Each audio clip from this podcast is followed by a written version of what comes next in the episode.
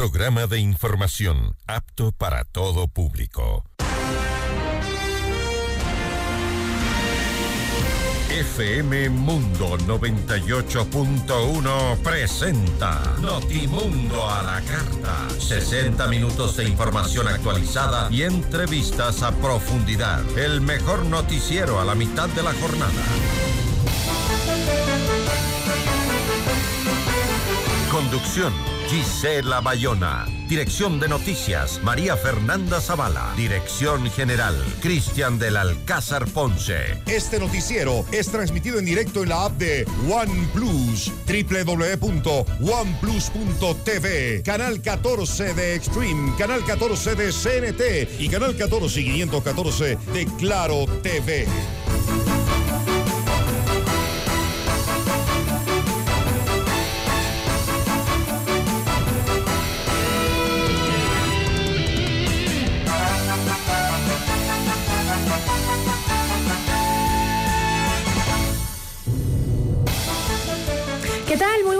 Todos. Gracias, como siempre, por acompañarnos con toda la información. Empezando una nueva semana en Notimundo a la Carta. Hoy estará con nosotros en entrevista Pavel Muñoz, alcalde electo de Quito. Con él hablaremos sobre la nueva amenaza de movilizaciones en la capital y también los principales ejes de su gestión.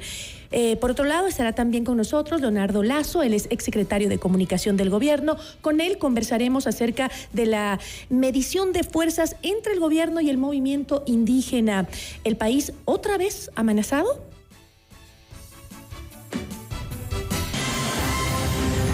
Titulares de Notimundo a la Carta.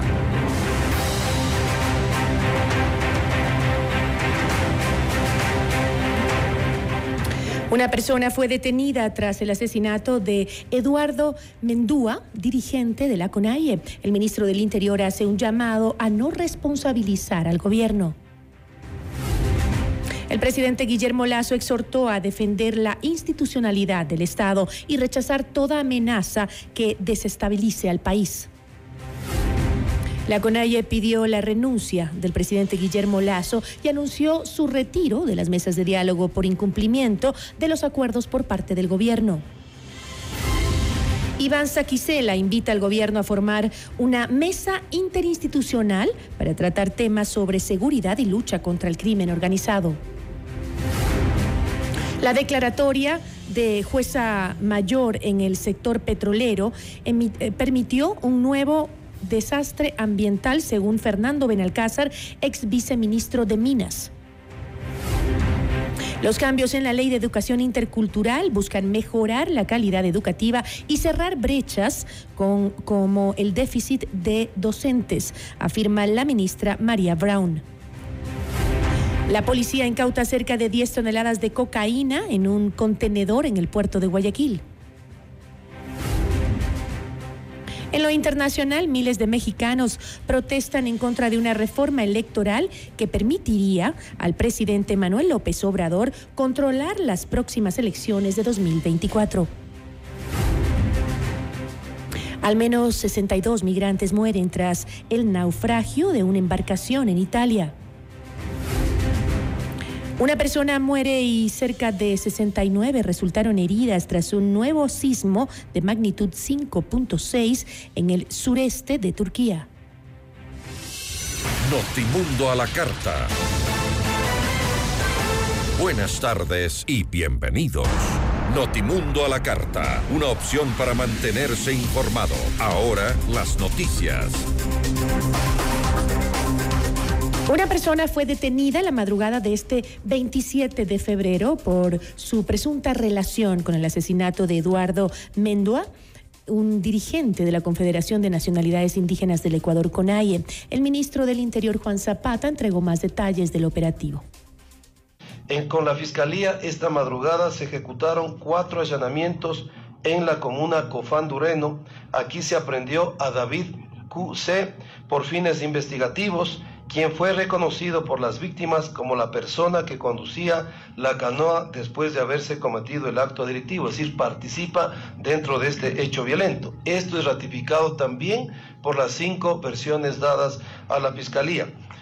En las próximas horas la Fiscalía formulará los cargos respectivos. ¿Qué actividades se han realizado? Como ustedes conocen, eh, una vez que se conoció este hecho, se dispuso inmediatamente la movilización de equipos de investigación y de DINASED desde Quito hacia la zona de conflicto. El personal de criminalística está procesando los indicios. Se realizó el análisis de la ruta por donde los victimarios aparentemente habrían llegado y salido luego de cometer el hecho violento. Tras este hecho, el presidente de la CONAIE, Leonidas Isa, se pronunció mediante un video difundido la noche del 26 de febrero. Isa responsabilizó al gobierno y a las petroleras a las cuales hizo un llamado a responder por este crimen.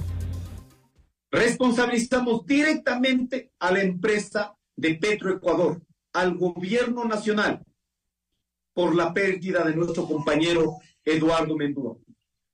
En un momento de conflicto que ha generado con la presencia de estas empresas que no han garantizado el derecho a la consulta previa, libre e informada. Y es más, fueron territorios que ya convivieron muchos años en procesos de explotación petrolera, que ya dieron migajas a territorios.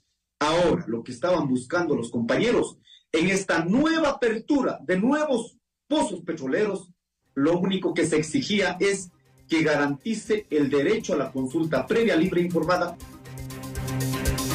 Frente a esto, el ministro del Interior, Juan Zapata, respondió y exhortó al movimiento indígena a no culpar al gobierno. Además, dijo que para determinar los responsables se debe respetar el debido proceso. Entendemos su dolor, sin embargo, eh, también hay que ser absolutamente claros que eh, siempre en estos casos existe un debido proceso, que hay que verificar indicios a través de investigaciones y a través de pericias, determinar obviamente los responsables de, hechos violentos como los que lastimosamente se dieron el día de ayer. No es muy responsable el tratar de endosar responsabilidades sin seguir obviamente este canal técnico investigativo o estas líneas investigativas que lo hace obviamente la Fiscalía, quien dirige la investigación y las eh, entidades especializadas de la Policía Nacional. Y el presidente Guillermo Lazo también reaccionó de inmediato ante este crimen y se solidarizó con la familia de Mendúa y con la CONAIE. Este crimen no quedará en la impunidad. Hemos dispuesto se realicen todas las acciones investigativas para encontrar a los responsables y llevarlos ante la justicia, escribió el mandatario en su cuenta de Twitter. Por otro lado, el presidente Guillermo Lazo se refirió a los factores que amenazan la tranquilidad y el progreso del país durante el desfile cívico-militar que se realizó la mañana del domingo 26 de febrero en conmemoración de los 194 años de la batalla de Tarqui. El mandatario también habló sobre la seguridad ciudadana, a la que ofreció invertir 3 mil millones de dólares y anunció la ejecución de obras importantes en salud, nutrición, inclusión social y vialidad el caos, el anarquismo y actividades como el narcotráfico, el crimen organizado y el terrorismo buscan debilitar a la democracia para poder ganar espacios de poder. Por eso debemos defender la democracia con todas las herramientas legales a nuestro alcance. Cada institución del país, civil o uniformada, y todos los ciudadanos debemos combatir esas amenazas que atentan a nuestros derechos y libertades.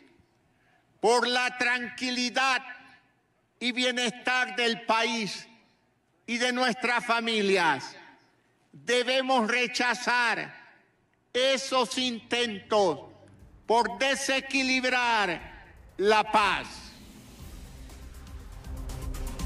El primer mandatario también se pronunció ante posibles nuevas movilizaciones por parte de la CONAIE e intentos de desestabilización, aclarando que cuando alguien amenaza con atentar a las instituciones, no ataca al gobierno, sino a los ciudadanos que buscan progresar. El primer mandatario afirmó que su mano permanece extendida y que pone al diálogo y a las instituciones por encima de todo, pero advirtió que esa mano jamás temblará cuando la institucionalidad sea violentada.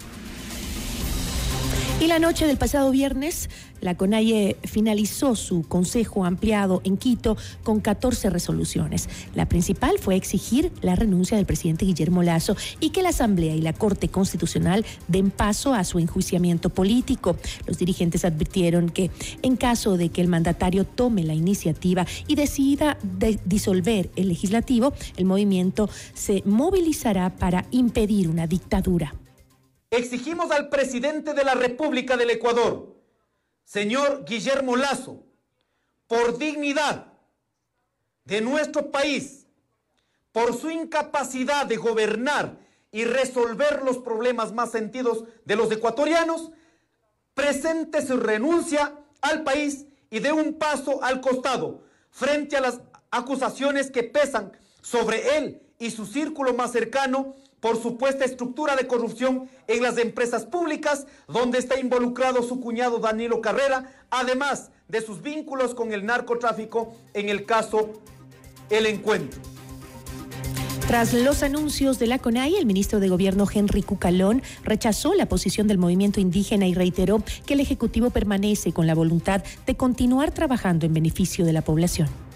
El Gobierno Nacional rechaza las declaraciones de ciertos dirigentes en lugar de propender a un debate de ideas, como es un diálogo deliberativo propio de la democracia, han optado por abruptamente retirarse de las mesas de diálogo.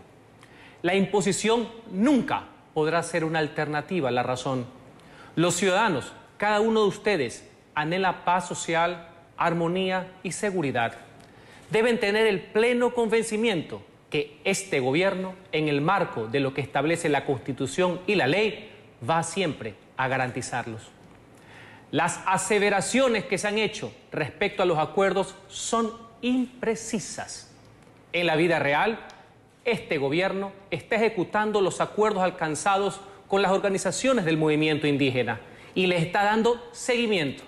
Hasta hoy ya se ejecutó o está en proceso de ejecución un 90% de los acuerdos. Así también el ministro de Gobierno insistió en el llamado a la racionalidad.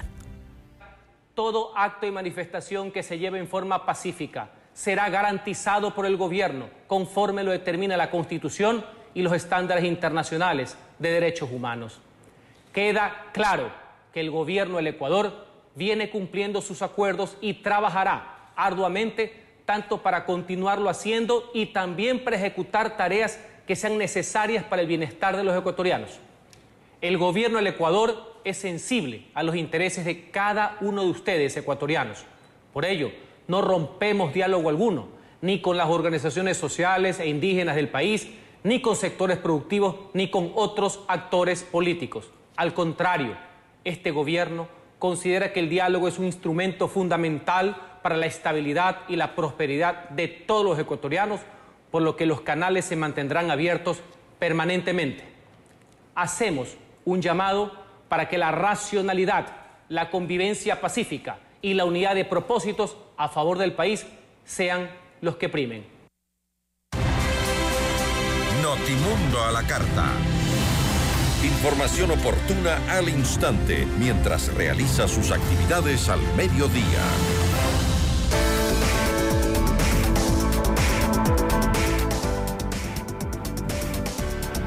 Ven a Boga y descubre la perfecta fusión de sabores asiáticos que te encanta. No te pierdas lo nuevo. Nagasaki de mariscos en concha de ostras. Lo más delicioso en nigiris. Te esperamos de martes a domingo en la avenida González Suárez y Orellana, esquina, el edificio U. Reservas al 099-166-5000. Boga ASEAN Fusion. El placer de lo sublime.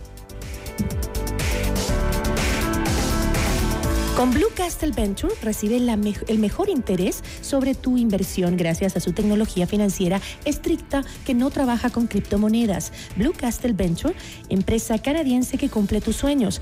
Visítanos en www.mi20ya.com y escríbenos también al 0999 770771. Ya volvemos con Notimundo a la carta. Decisiones con Jorge Ortiz. Viernes 8 horas. Reprise sábado 12 horas y domingo 10 horas. Inicio del espacio publicitario. Con el auspicio de Banco Guayaquil. Primero tú.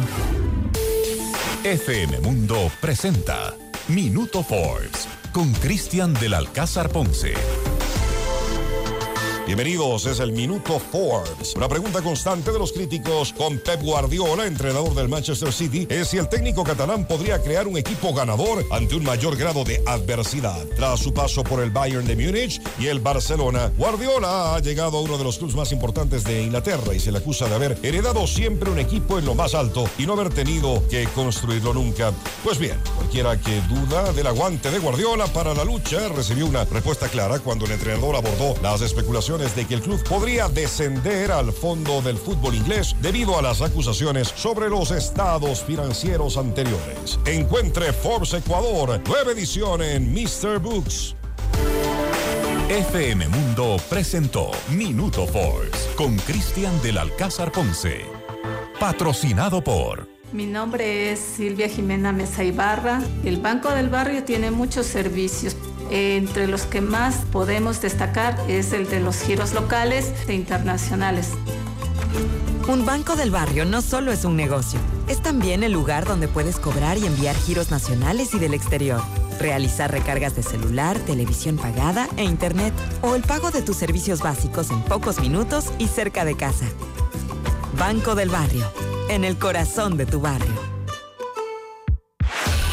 En tu mundo, esta es la hora. Son las 13 horas, con 16 minutos. Seamos puntuales, FM Mundo. Hoy yo quiero vivir, decorar, al estilo Living Home Center. Para construir, decorar, mejorar tu hogar. Para pisos y paredes, hoy tenemos más. ¿Quieres mejorar tus ambientes? Hoy Living Home Center está aquí. Queremos los acabados, sus formas, calidad hay de sobra. Grifine Home Center. Decora tus sueños. Al estilo Grifine Home Center. No existe una segunda primera impresión. Ven a conocer la torre corporativa de I Am Beyond the Stars by Le Park. El proyecto ideal para tu oficina con ambientes modernos, amenities, terraza para negocios, espacios de coworking, gimnasio, spa, golf ranch y mucho más. Invierte en el proyecto de más rápida conversión de ventas en Quito con tecnología, sostenibilidad, servicios y el diseño exclusivo de grandes profesionales como Adriana Hoyos, Gabriela Sommerfield y Cristian Vice. Visítanos en República del Salvador y Moscú. Llama al 098-854-6364 o ingresa en iambeyondthestars.com, un negocio del más alto nivel. En vivo, lo mejor de nuestra programación desde tu teléfono móvil. Descarga nuestra increíble app FM Mundo 98.1. Fin de la publicidad. Este noticiero es transmitido en directo en la app de OnePlus, www.oneplus.tv, canal 14 de Extreme, canal 14 de CNT y canal 14 y 514 de Claro TV. En 98.1 continuamos con Notimundo a la carta.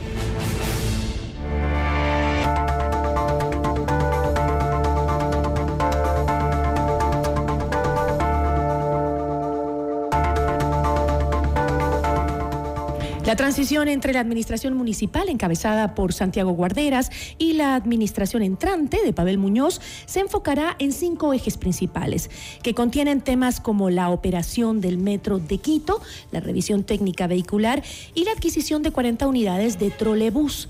¿Qué, qué prioridades se han marcado para la nueva administración municipal? La entrevista a la carta, en diálogo directo con los protagonistas de los hechos. Está con nosotros Pavel Muñoz, alcalde electo de Quito. Alcalde, ¿cómo está? Muy buenas tardes, gracias por estar aquí. Gisela, un gusto para mí, es el, el gusto estar aquí, saludarle a usted y evidentemente a la gente que nos puede escuchar en este momento. Alcalde, eh, desde el 22 de febrero hasta el 13 de mayo funcionará la comisión tripartita conformada por tres funcionarios de la administración saliente y de la electa. Entre los temas más importantes, entiendo, eh, eh, usted con el al- actual alcalde coincidieron en que el funcionamiento del metro de Quito debe estar bajo los parámetros de tiempos contractuales. Eh, por tanto, no se trata de quién lo inaugure, dijo Guarderas. Sin embargo, ninguno se refirió a la fecha en que se va a permitir pues, el inicio de las operaciones eh, comerciales. ¿Existe ya una salida para el sistema de recaudo? ¿La tienen ya? Y si me permite solo darle un contexto, un paraguas nada más para caer en ese tema. Eh, yo le he planteado al alcalde saliente, al alcalde Guarderas, que sean cuatro o cinco los ámbitos en los que nos enfoquemos. Primero, la política pública, que eso nos lleva a las secretarías. Segundo, la operación de esa política pública en el territorio, que nos lleva a las administraciones zonales. Tercero, la, eh, la gestión que debe ser más dinámica del municipio y eso nos lleva a las empresas públicas, una de ellas el Metro de Quito. Y un cuarto, todo el mundo, si usted quiere, administrativo, financiero, de talento humano. Más, si es que es posible, una reunión mía con los eh, concejales salientes. En ese marco, definimos que hay tres urgencias, una de ellas del Metro. Eh, no, no, no siento claridad, Gisela. Tampoco quiero anticipar criterio porque nos faltó todavía revisar eh, información. Pero eh, mire, el sistema, el sistema de recaudo, que usted lo, muy- lo ve muy bien. A ver, si a mí me permite hacerle, porque trato de ser pedagógico en la comunicación con la ciudadanía, fijémonos en dos cosas, ¿no es cierto? El tren del metro, es decir, el metro como, si usted quiere, como un vehículo, como un, eh, como un tren, ¿no es cierto? Es lo más importante en términos de infraestructura. Pero lo más importante en términos de tecnología es cómo vamos a pagar para subirnos a ese metro. Y ahí el sistema de recaudo cumple un rol fundamental. Y el sistema de recaudo está dando sus primeros pasos y al menos si es que la operación comercial es completa en el mes de mayo, no tendríamos unas tarjetas para poder pagar el, eh, digamos, el ingreso, sino que estaríamos pagando por eh, unas aplicaciones en el celular que nos van a dar un código QD QR a los que podemos entrar y que tenemos la aplicación en el celular. Y si no, vamos a tener que ir a la ventanilla a cargar un saldo para que nos abran una cuenta. Perdón, hoy sí estoy hablando un poco en términos eh, complicados. Al final el- el- el proceso es más fácil. Pero, ¿qué quiero decirle con esto? Que si vamos a pagar en la ventanilla, nos van a dar también la impresión de un QR, ¿no es cierto? De un código QR y con ese vamos a poder entrar. Es decir, el sistema de recaudo, que debería ser lo más importante en términos de tecnología para poder ingresar al metro, todavía tendrá algún tiempo que ser madurado hasta que en julio más o menos lo tengamos operando al 100%. Es decir, que todavía no va a entrar en funcionamiento como se quedó en la última vez que se dijo cuando entraba. O sea, va a ser más tarde todavía. Eh, mire, sigue manteniéndose la fecha contractual de que en mayo tendríamos la operación comercial completa. ¿Qué significa la operación comercial completa? Y yo aquí le pido a la ciudadanía incluso disculpas, pero me tengo que sumar a, los términos que está utilizando incluso la administración actual para poder entender. Que el metro esté operativo y que pueda realizar viajes nos están ofreciendo que esté en mayo. Esa operación completa vamos a poder pagarla, ¿no es cierto? Ya pagaremos una tarifa de 45 centavos para poder subirnos al metro y lo tendremos que hacer con un mecanismo QR. Pero ¿por qué a mí no me termina de convencer al 100% si usted quiere esto? Porque para personas que no están tan familiarizadas con el manejo de tecnología, estoy pensando en la, población adulta, adulta mayor sobre todo, van a tener nuevamente que acercarse, ¿no es cierto?, a la ventanilla para adquirir un, un código QR. Entonces, eh, eh, en términos de tecnología, esa operación comercial completa no, no estará al 100% eh, como nos hubiéramos imaginado los ciudadanos en el mes de mayo. Me imagino que usted ya está empapado de todo eh, lo que está sucediendo en el metro, luego de escucharle lo que nos está comentando y de estas reuniones que se ha realizado con el alcalde saliente. eh, pero, eh, ¿a qué conclusiones ha llegado usted eh, de estas reuniones sobre el metro? Sobre todo, si ha pensado que hay la necesidad de fiscalizar eh, sobre la obra eh, en sí y los costos del metro. A ver, me, me está planteando un reto, no solamente la respuesta, sino la comunicación pedagógica para que la ciudadanía no se pierda. Déjeme decirlo así, porque usted me dice cuál es la apreciación última o las principales conclusiones a las que puede llegar. Recuerde usted que desde el alcalde Rodas, esto es lo vergonzoso, se hizo un viaje inaugural del metro. Claro que sí, lo recuerdo. La pregunta sería, ¿por qué cuatro años después de administración del alcalde Yunda y el alcalde Guarderas no ha entrado todavía en funcionamiento? Si el señor Yunda en su momento nos decía que estaba al 99.5%, 99.3%, la gran pregunta es, ese 0.5%, ¿por qué no han terminado de definirlo?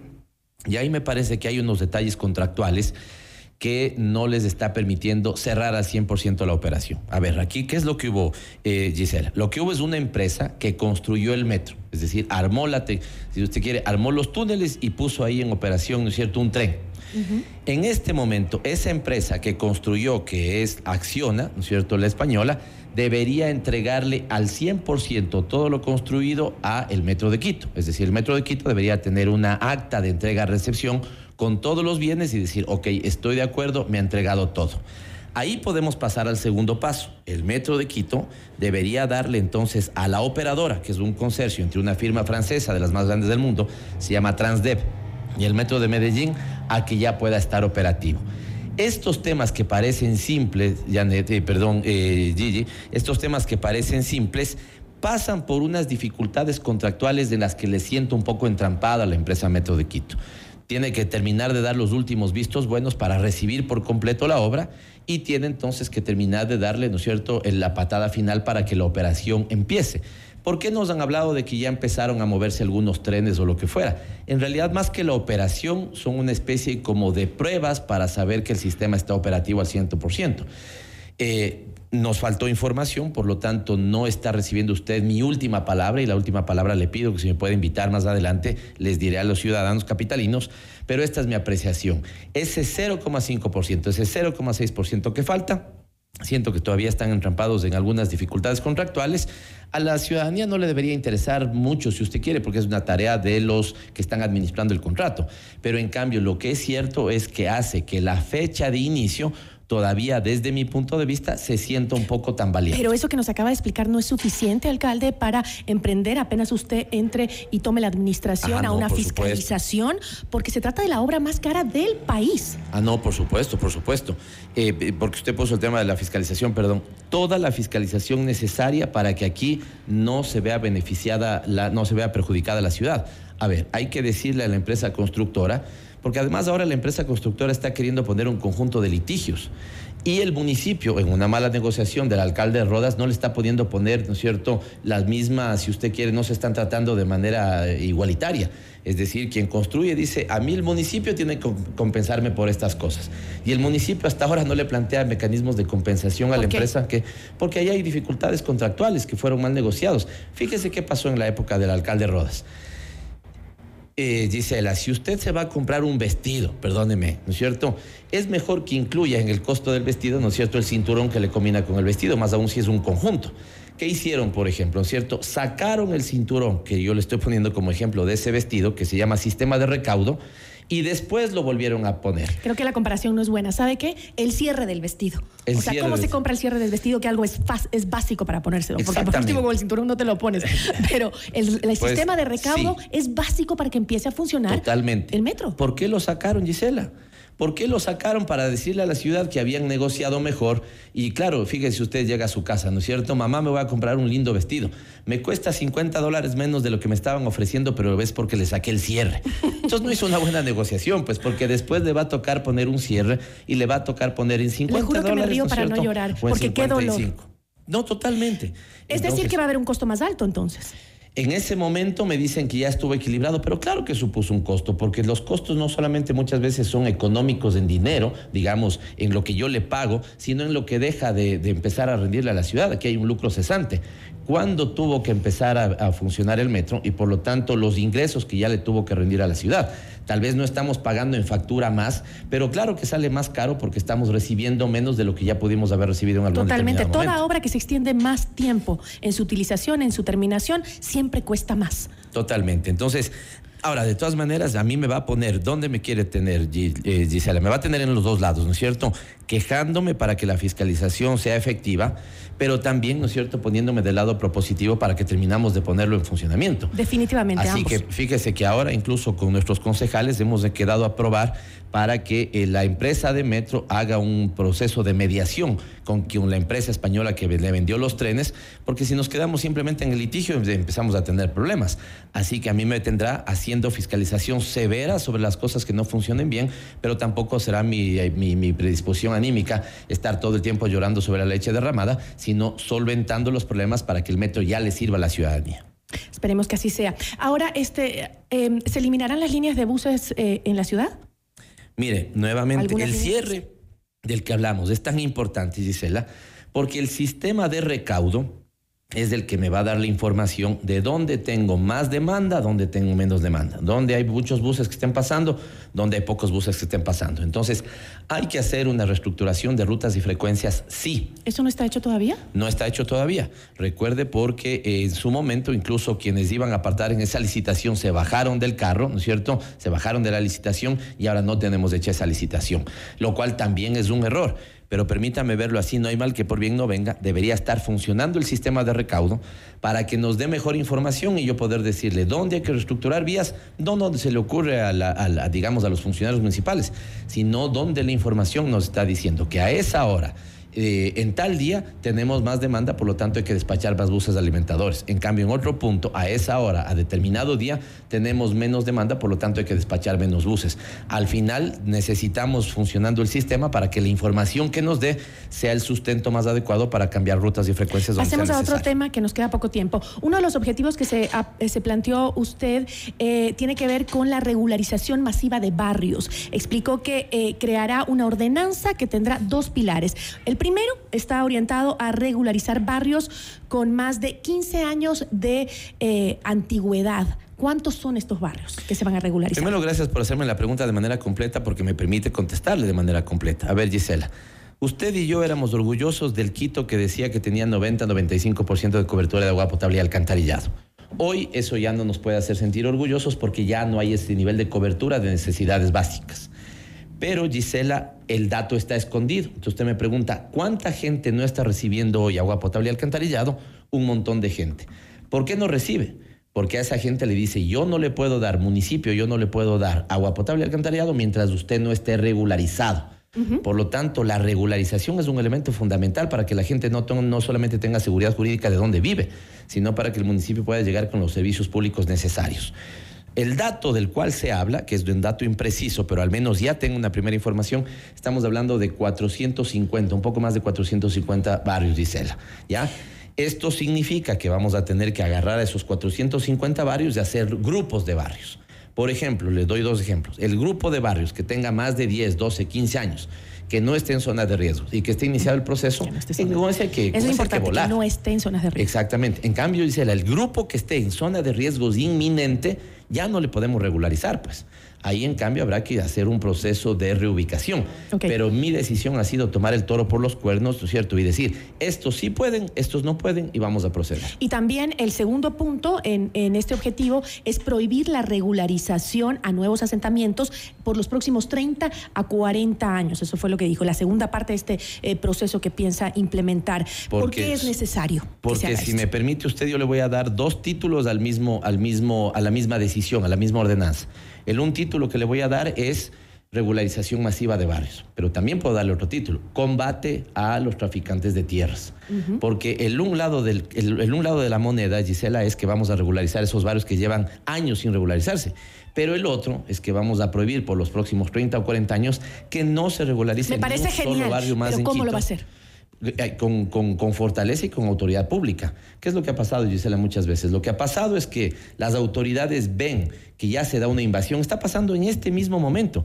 Y yo le conmino a las autoridades, particularmente a quienes tienen que ver con la seguridad de Quito, que ya hagan procesos de desalojo en la zona de Calderón, donde en estos sectores que se llaman zonas o manzanas A35, A36, hay sitios, hay viviendas no regularizadas por años, pero ya están empezando a tomarse algunos terrenos que están ahí vacíos. Pero eso es del día a día y la, mayor razón por la que se generan estos asentamientos ilegales, no solo en Quito, en todo el país, es porque no hay control, pues, y el control tiene que ser por el municipio. y con la policía, porque debemos reconocer, Gisela, que en algún momento ya el desalojo, seguramente la capacidad operativa de la Policía Metropolitana es mucho menor que la de la Policía Nacional.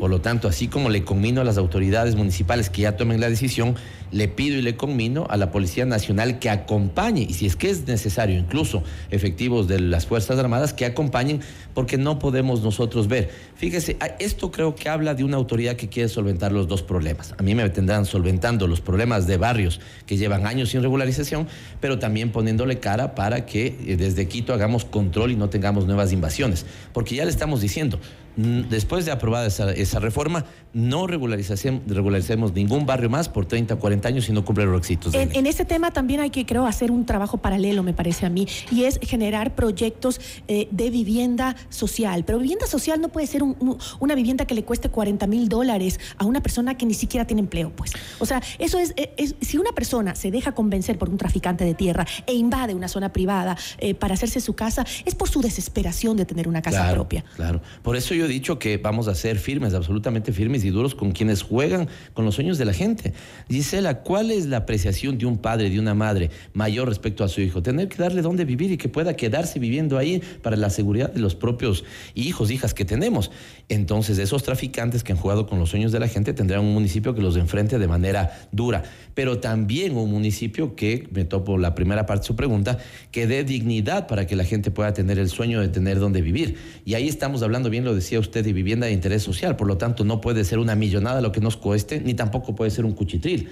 Entonces las zonas de desarrollo que hemos previsto, Quitumbe, Calderón, eh, Bicentenario, la 10 de agosto, el propio centro histórico, deberán también tener, mire, le pongo el ejemplo, recuerde cuando decíamos, y usted con, muy con mucho énfasis me lo decía, yo recuerdo, y yo concuerdo, no podemos regularizar a quienes están en zona de riesgo inminente.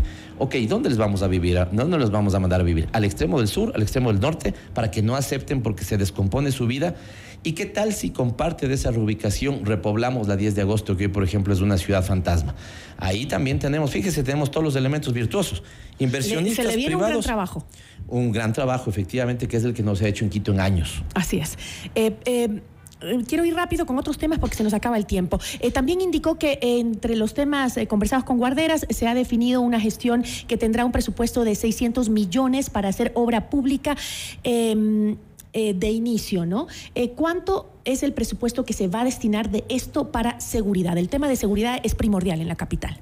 No le puedo dar la cifra exacta porque nuestra reunión de seguridad es dos semanas más adelante, pero sí le puedo decir que será la primera prioridad, porque así estuvo en nuestro plan. Aquí hay una buena noticia y una mala noticia. La mala noticia es que la falta de gestión municipal hizo que ejecuten solamente el 40%, 44% del presupuesto del año anterior. La mala noticia se termina convirtiendo en una buena para nosotros, pero es un reto, es que vamos a tener recursos para poder invertir. ¿Y dónde vamos a invertir? Vamos a invertir en las prioridades de la gente. Seguridad primerito, segundo generación de empleo, tercero protección social, cuarto movilidad sostenible y quinto, un paquete que esté vinculado con el ambiente, con el deporte, con la cultura, porque hay mucho que hacer en Quito, pero la seguridad claramente es el principal motor. Nada más una aclaración ahí. ¿Usted utilizará los recursos en base a lo que no se utilizó en, los, eh, en, lo, en este periodo administrativo? Eso no se puede. No, sí, si es que hacemos las aprobaciones del caso, ¿no es cierto? En los en las reformas que habrá que hacer al plan yo operativo que el presupuesto de un municipio, si no se lo aplica, si no se lo utiliza, si no se lo ejecuta, se pierde y al siguiente año incluso el presupuesto será menor por esa cantidad que no se, se No, no, en este caso vamos a tener disponibilidad. Ahora, yo le estoy diciendo lo que me han dicho, ¿no? En este caso también me entenderá que yo seré ver para creer llegaré a la administración porque le dije esos cinco temas, ¿no? Secretarías, eh, empresas públicas, administraciones zonales y el componente administrativo. Y al componente administrativo tengo que yo preguntarle, ¿cuánto talento humano tenemos? No contraten a nadie más de momento, ¿no es cierto? Eh, ¿Cuál es el presupuesto que tenemos? No contraten para entonces yo poder decirle, Gisela, son efectivamente 600 millones de dólares y lo que utilizaremos en seguridad será X. Pero esa información eso habría que, aclararlo, sí, porque me, quedé pensando justo cuando le escuché. No, por el eh, marco de autonomía no, por el marco de autonomía, no, no serían retirados esos recursos. Algunos que pueden ser de Yo cooperación o proyecto específico seguramente ya nos han quitado, pero en algunos habrá disponibilidad en caja para poder hacer obra. Y decidirá entonces si los más de 22 mil empleados que tiene el municipio se van a quedar o no. Mire, yo soy partidario de empezar a abrir las puertas sin que el proceso sea traumático. Quien ya está en condición de jubilarse, que lo pueda hacer. Quien quiera hacerse de manera voluntaria, que lo pueda hacer. Y me enfocaré mucho en la modernización municipal, ¿no? Porque al final, Gisela, yo lo que tengo que facilitarle a usted como ciudadana es que no sea un dolor de cabeza la revisión técnica vehicular o que ojalá usted pueda hacer. ¿Modernización es gente nueva en el municipio? No, es más bien tecnología en algunos procesos. Si hoy, yo lo dije en campaña, si hoy podemos pedir una hamburguesa por una aplicación del celular, ¿cómo no puede hacer un trámite por una aplicación municipal, ¿no es cierto?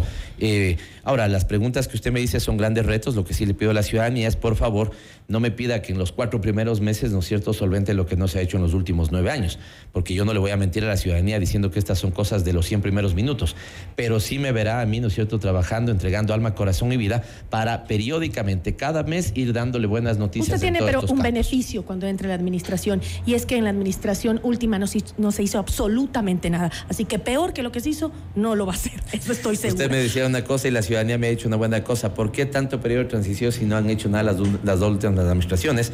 Pero al menos, y yo coincido en buena medida con eso, pero mi, mi predisposición democrática de tener un traspaso ordenado también es lo que he puesto sobre la mesa. Ya me están metiendo porque tengo que terminar esta entrevista, pero hay algo clave que tenemos que eh, conversar y los quiteños quieren saber.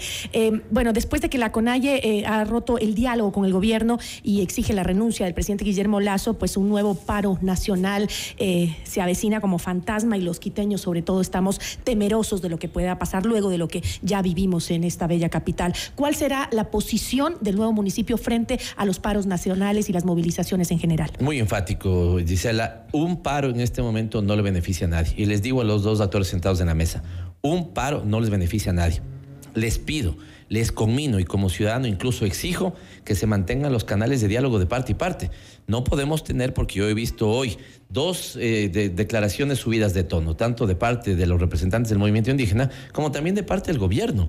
Así que mi, mi pedido puntual en este momento como ciudadano, pero como futuro alcalde de las ciudades, reinstalen la mesa de diálogo porque una paralización no quiere nadie y no le sirve a nadie en este momento. Administraciones de la Revolución Ciudadana como la prefectura de Pichincha han sido muy criticadas y señaladas por beneficiar eh, supuestamente paros en contra del gobierno. ¿El municipio de Quito, bajo su administración, será órgano opositor del gobierno? No, pero déjame aclarar lo primero, porque yo creo que lo primero sí hubo mucha manipulación.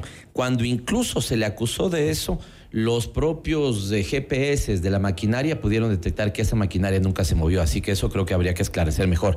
Y no, a mí me tendrá, Gisela, en este momento el país necesita, yo le dije al presidente Lazo, si lo que necesitamos es consenso sobre los principales puntos de la del país y la ciudad, evidentemente. Así que yo he dicho que yo dividiré en 50% en partes iguales mi predisposición. Primero, colaboración con todo el gobierno en lo que necesite y también la ciudad. Y lo segundo, sí, Gisela, en cambio, siendo una autoridad que no lo hemos tenido en estos años, siendo enfática y firme también cuando a la, a la ciudad, a la capital de la República, no le cumplan. Cosas como qué, cosas como el presupuesto de seguridad, cosas como que nos quiten efectivos de seguridad. Así que ahí también me tendrá el gobierno, ¿no es cierto?, levantando la voz de protesta, porque si la ciudad eso necesita, eso es lo que tiene que el gobierno Y también levantando la voz de protesta cuando intenten amenazar a nuestra ciudad eh, con desmanes y caos. Por supuesto, por supuesto, pero también pidiéndole a quien le están diciendo que en campaña dijo que había más oportunidades, más salud y más educación, que hoy le diga, ¿no es cierto?, por qué no le dé la respuesta concreta esos sectores movilizados. Le agradezco mucho, Muchísimas eh, gracias, alcalde electo Pavel Muñoz, que nos acompañó en esta tarde. Notimundo a la carta. Información oportuna al instante mientras realiza sus actividades al mediodía.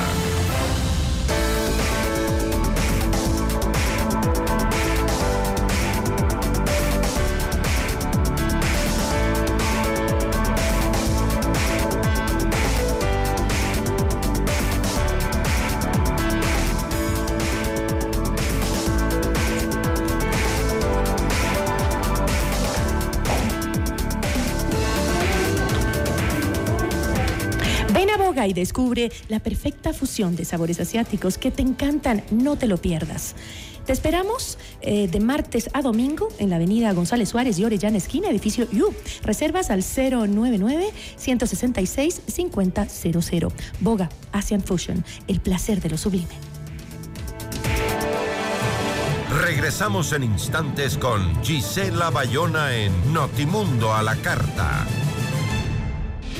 Decisiones con Jorge Ortiz. Viernes 8 horas. Reprise sábado 12 horas y domingo 10 horas. Inicio del espacio publicitario.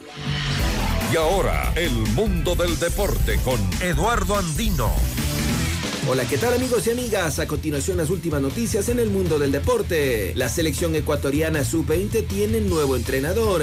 Así lo anunció la Federación Ecuatoriana de Fútbol. Se trata del director técnico de 36 años, Miguel Bravo, quien tiene experiencia en divisiones formativas y juveniles. Inició su carrera como director técnico de reserva y sub-18 de Liga Deportiva Universitaria y Sociedad Deportiva Aucas. Posteriormente dirigió a clubes de la Serie B como América de Quito y Chacaritas de Pelileo. Su último club antes de llegar a la Tri Sub-20 fue Independiente Juniors, con el que se coronó vicecampeón en la Serie B. Además dirigió al club de Independiente del Valle Sub-20, con quien fue subcampeón de la Conmebol Libertadores en esta misma categoría. Bravo llega para reemplazar a Jimmy Brane, quien consiguió la clasificación luego de quedar cuarto en el Sudamericano y sin embargo no fue renovado para la cita mundialista.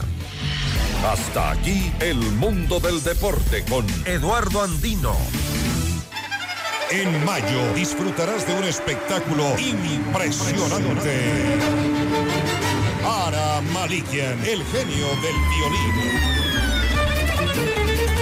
Todo su virtuosismo, su talento extraordinario en un evento del más alto nivel, The Ara Malikian World Tour.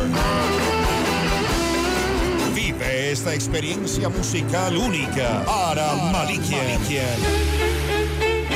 Quito, 18 de mayo, 20 horas, Teatro Nacional Casa de la Cultura. Entradas definitivas y a la venta en ticketshow.com.es, Río Centro, Mall Jardín, Paseo San Francisco y El Recreo. 3, 6 y 10 meses sin intereses con tarjetas Produbanco.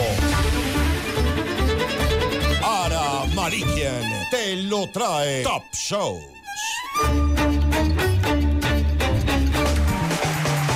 Fue la última vez que experimentaste algo extraordinario por primera vez?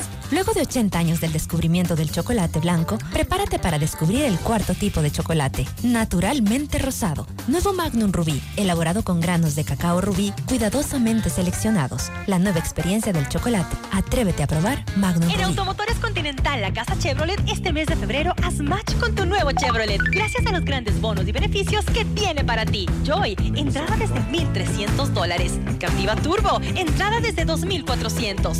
D-Max High Ride, con entrega inmediata. Ven y visítanos en nuestra gran casa abierta este fin de semana en nuestras agencias de Panamericana Norte, Labrador, Cumbayá, El Recreo y Morán Valverde.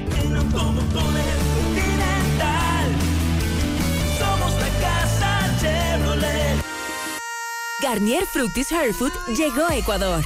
Alimenta tu pelo con la rutina completa de shampoo, acondicionador y mascarilla. Hasta 98% de origen natural. No siliconas, no pelo pesado. Sin nutrición. Sí aprobado por Cruelty Free International. De Garnier naturalmente. Ahora en Pícaro Resto Grill, de martes a domingo, de 13 a 16 horas. Disfruta nuestro exquisito Lunch Pícaro por solo 15 dólares, incluido impuestos. Deliciosa entrada, plato fuerte y bebida. Y por solo un dólar 50 adicional, un exquisito postre. Te va a encantar. Reserva tu mesa ya al 099-074-0000. Cristóbal Gangotena e Isabela Católica. Pícaro Resto Grill, las cosas ricas de la vida. Descarga nuestra increíble app FM Mundo 98.1 para escucharnos y vernos en vivo. Hasta aquí la publicidad. Le invitamos a escuchar nuestro siguiente programa. 14 horas. Café FM Mundo. Con Nicole Cueva, Carla Sarmiento y Marisol Romero. Este noticiero es transmitido en directo en la app de OnePlus, www.oneplus.tv, canal 14 de Extreme, canal 14 de CNT y canal 14 y 514 de Claro TV. En 98.1 continuamos con Notimundo a la carta. Notimundo a la carta, una opción para mantenerse informado. Ahora las noticias.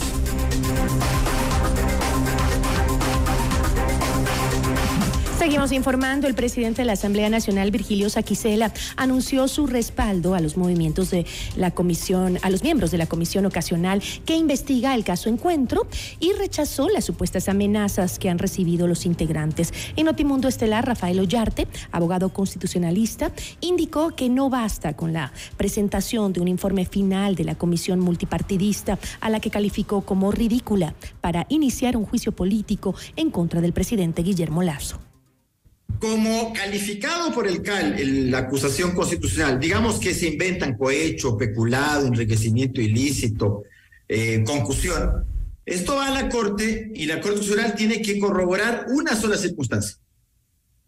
De si los hechos que se imputan al presidente de la República corresponden realmente al tipo penal, porque así lo es por si acaso, y eso ha quedado bastante claro, al tipo penal peculado, al tipo penal enriquecimiento ilícito, al tipo penal cohecho o al tipo penal concusión. Pero usted no puede venir aquí a hacer un juicio político tan liviano. ¿Por qué? Requiere del dictamen de la Corte. Claro, el juicio político será muy político a nivel de asamblea, pero a nivel de Corte uno entiende otra cosa no entiende que la Corte va a ser rigurosa en esta clase de cosas. Entonces, no es que lo que estamos viendo de esa comisión es cualquier cuestión. La ex asambleísta de Alianza País, Karina Arteaga, fue sentenciada a seis años y ocho meses de prisión por el delito de concusión, luego de que se comprobara que exigía dinero a sus colaboradores para permanecer en sus cargos, mientras ella ejerció la función de 2017 a 2020. En Notimundo Estelar, Miguel Revelo, abogado de María Verónica Pinargote, una de las perjudicadas y acusadora particular, detalló el monto que se entregó a la ex legisladora y anunció que iniciarán acciones en contra de su esposo, quien, eh, se le, a quien se le entregaba el mismo dinero. Finalmente se llega a determinar que el monto entregado supera los 10 mil dólares por los tres meses de trabajo más la bonificación que recibía en la asamblea.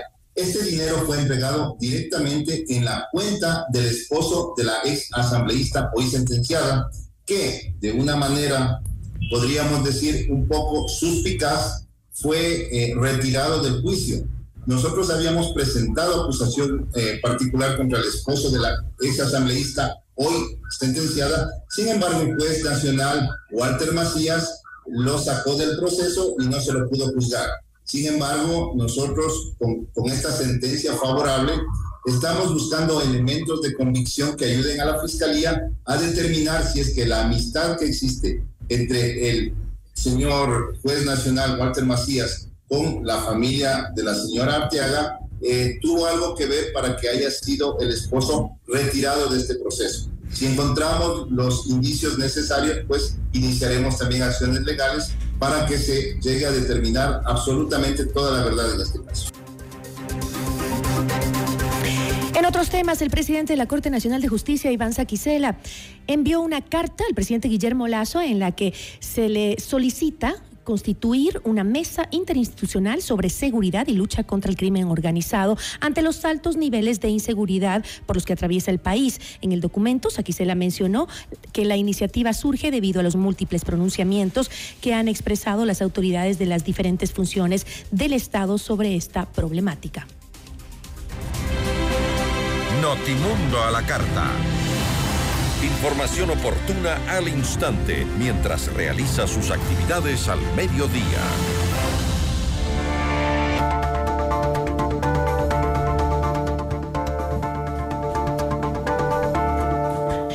Después de las conversaciones entre las organizaciones del movimiento indígena, Leonidas Sisa, dirigente de la CONAIE, anunció un paro en la jornada del próximo miércoles 8 de marzo, que coincide con el Día de la Mujer. ¿Logrará el gobierno evitar un nuevo paro nacional? La entrevista a la carta.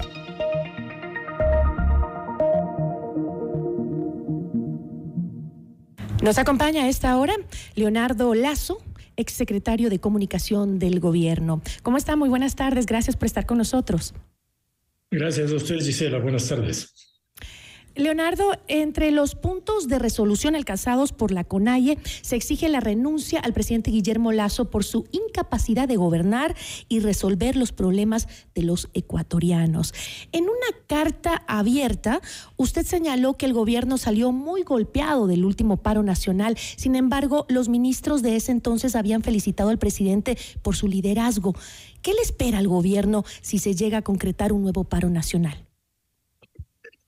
Bueno, yo aspiro a que no se llegue a concretar el paro. Este fin de semana estuve activo promoviendo un tema de que no, no, no, no, no veo que el paro ayude ni solucione nada, pero también es verdad que el gobierno no está respondiendo en, en la agenda pendiente, no solo con los indígenas, sino con el Ecuador.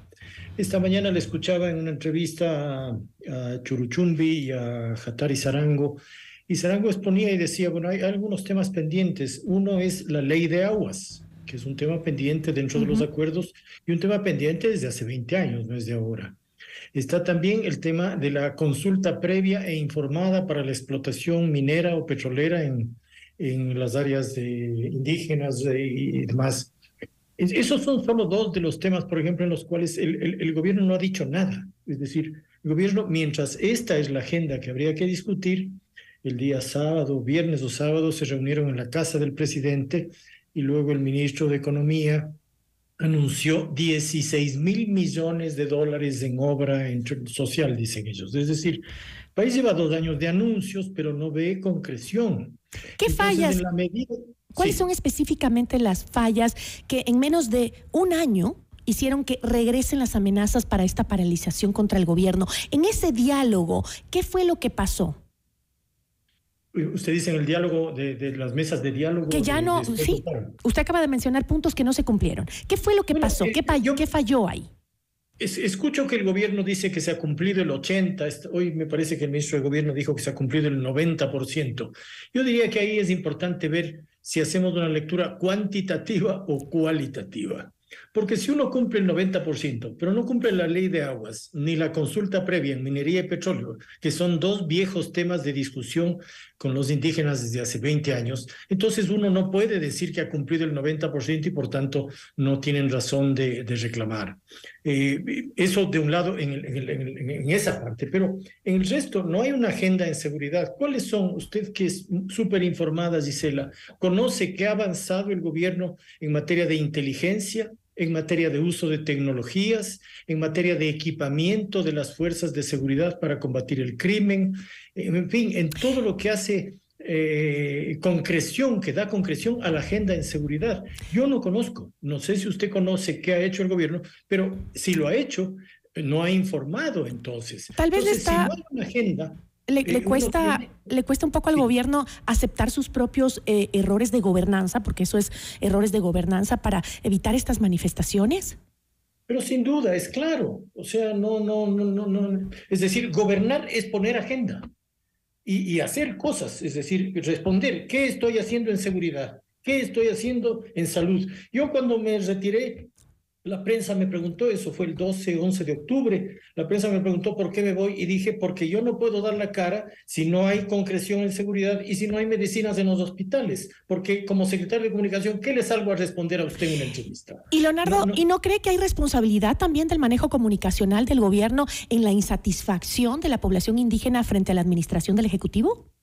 Sin duda, porque el, el tema es que la, la estrategia de comunicación es, es, ahora transversal en el poder, es la estrategia medular. No solo el presidente Lazo tiene problemas de gobernabilidad y gobernanza, todos los líderes, todos los gobiernos, porque ahora con las redes sociales y los micropoderes y el activismo es muy difícil, hay que, hay que trabajar a un, a un ritmo muy rápido y responder muy rápido. Uh -huh. Entonces, si no tiene una, una, una, lectura permanente de lo que demanda la gente en, a través de las redes sociales y de la opinión pública y no da respuestas, muestra avances o por lo menos muestra preocupación.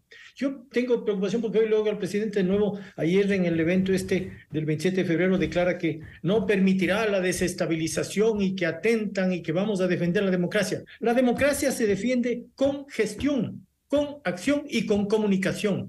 ¿Dónde está la agenda de seguridad? ¿Dónde está la ley de aguas? ¿Dónde está la consulta previa? ¿Dónde están las medicinas en los hospitales? ¿Dónde está la obra pública? El otro día oí con verdadera preocupación al ministro de, de, de, Obras y, y Transporte decir que no es que las carreteras están muy mal, sino que están bien, pero hay que manejar con cuidado. Es decir, ni siquiera queremos admitir la realidad. Entonces, si uno no escucha, si uno no responde a la agenda, uno no tiene, no hay forma de sostenerse en el gobierno. Y en medio de este panorama que usted nos acaba de, explicar, eh, pues la CONAIE ahora responsabiliza también al gobierno de Guillermo Lazo por el asesinato a tiros de uno de sus altos dirigentes.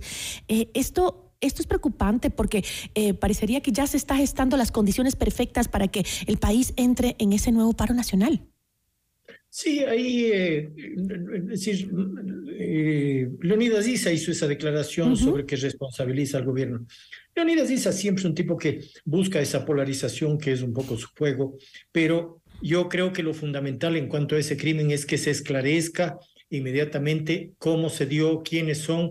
Vi que el ministro Zapata informaba que se han hecho allanamientos y entiendo que hay, no sé si una o más personas detenidas para investigación. Bueno, hay que informar inmediatamente, hay que, hay que eh, dar a conocer cuáles fueron los, quiénes son los involucrados, cómo se dio. Y también, de otro lado, me parece que no es suficiente un tuit de solidaridad con la comunidad y la familia. Uno tiene que ir y dar la cara y ponerse cerca y ponerse con la gente y hablar con ellos, mostrar que no tiene nada que ocultar, menos todavía una responsabilidad. No hay que tener miedo cuando uno gobierna. Hay que acercarse, hay que ser horizontal. Si uno no lo es, va a tener problemas porque la lectura de la gente es que uno no, no quiere dar la cara y eso es muy malo cuando uno gobierna. Brevemente, para cerrar, eh, Leonardo, eh, ¿qué medidas debería tomar el gobierno eh, de manera inmediata para evitar que se nos venga encima este paro que tanto tememos, sobre todo los quiteños, por lo que vivimos?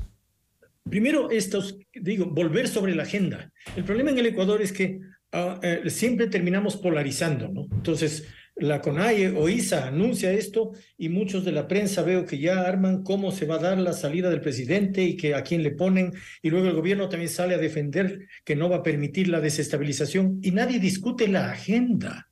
Hoy en la mañana los indígenas han puesto la agenda en la entrevista con Miguel Rivadeneira. Bueno, el gobierno, ¿qué va a hacer con esa agenda? Ya debió hacerlo hoy ya debería estar actuando en eso, llevando la ley de aguas a la Asamblea, discutiendo la consulta previa e informada, dando salidas. Si es que da salidas, frena el paro. Si no da salidas, no hay forma de frenar el paro. Con eso me quedo. Le agradezco muchísimo, Leonardo, por habernos acompañado. A usted, Gisela, un buen día. Muchas gracias. Igual para usted, Leonardo Lazo, exsecretario de Comunicación del actual gobierno. Notimundo a la carta. Información oportuna al instante mientras realiza sus actividades al mediodía. Antes de despedirnos, información internacional, miles de mexicanos protestaron este domingo 27 de febrero contra una reforma electoral aprobada por el oficialismo en el Congreso, un cambio que según sus detractores va en contra del sistema democrático de cara a las elecciones presidenciales de 2024. Bajo la consigna Mi voto no se toca, una multitud vestida de blanco y rosa llenó gran parte del Zócalo, la plaza principal del país. Y asciende a 62 el número de migrantes fallecidos frente a la costa del sur de Italia después de que naufragara una embarcación. Una persona murió y más de 69 resultaron heridas tras un nuevo sismo de magnitud 5.6 en el este de Turquía. Así concluimos la información en este día. Muchísimas gracias por su amable sintonía. Que tenga una excelente tarde. Y recuerde seguirnos en nuestras redes sociales. Somos FM Mundo, la radio de las noticias.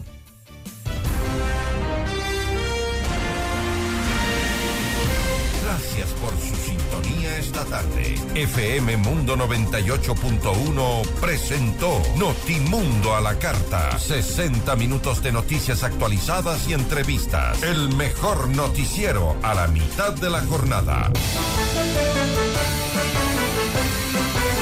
Conducción, Gisela Bayona. Ingeniería de sonido, Mauro Olivo. Producción FM Mundo Live, Javier Merino. Dirección de arte, Laili Quinteros. Coordinación y redacción, Fernanda Utreras. Redacción y redes sociales, José Martín Muñoz. Dirección de noticias, María Fernanda Zavala. Dirección general, Cristian del Alcázar Ponce.